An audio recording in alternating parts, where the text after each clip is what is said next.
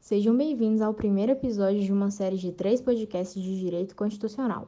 Meu nome é Lorena Carneiro David, aluna do segundo semestre de Direito da UniFG.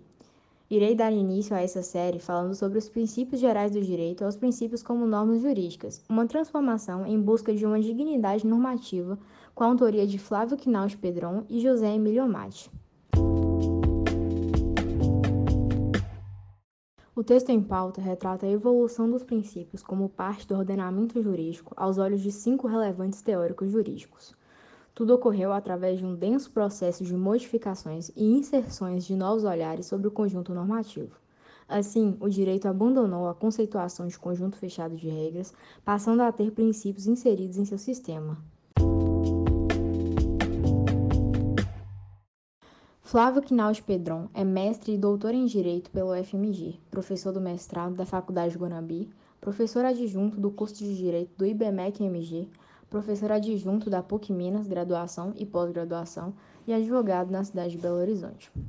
José Emílio Madar Omate é mestre e doutor em Direito Constitucional pela FMG, professor de Teoria da Constituição, Direito Constitucional 2, Direito Administrativo 1, Hermenêutica e Argumentação Jurídica no curso de Direito da PUC Minas Serra. Ambos autores do artigo Dos Princípios Gerais do Direito aos Princípios como Normas Jurídicas, uma transformação em busca de uma dignidade normativa. Com o advento da Constituição de 1988, a interpretação jurídica no Brasil começou a melhor compreender o direito como um sistema não só de regras, mas também de princípios.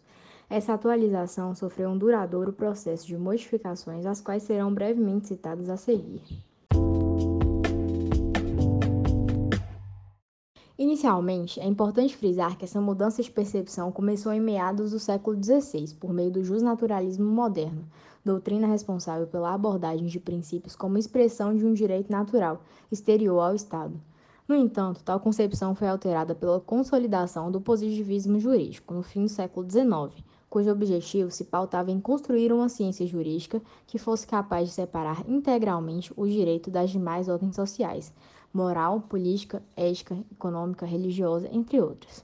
Dessa forma, a tese do direito natural, advinda da razão ou vontade divina, entrou em declínio. Assim, ao tempo que os princípios gerais do direito são elaborados, estes vêm sendo utilizados de forma secundária na ausência de uma lei que regularmente de forma direta o caso concreto. Nesse contexto, Ronald já apontou que o positivismo jurídico representava uma leitura do direito incompatível com os pressupostos e anseios de uma sociedade democrática.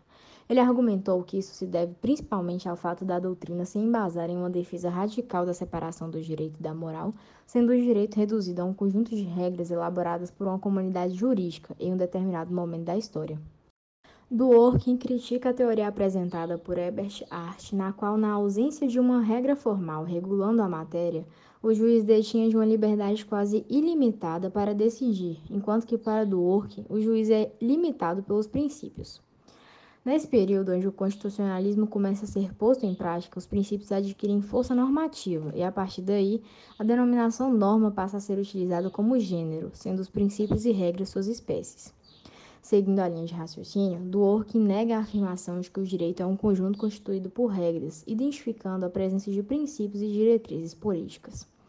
Ele aborda que o método interpretativo de uma teoria dos direitos fundamentais deve ser observado, chegando a uma sentença correta em um caso complexo, se contrapondo à teoria positivista, já que esta não prevê uma resposta isolada por ser um conjunto fechado de regras com caráter abstrato e hipotético, não conseguindo supor os possíveis conflitos que podem acontecer em uma sociedade mais estruturada.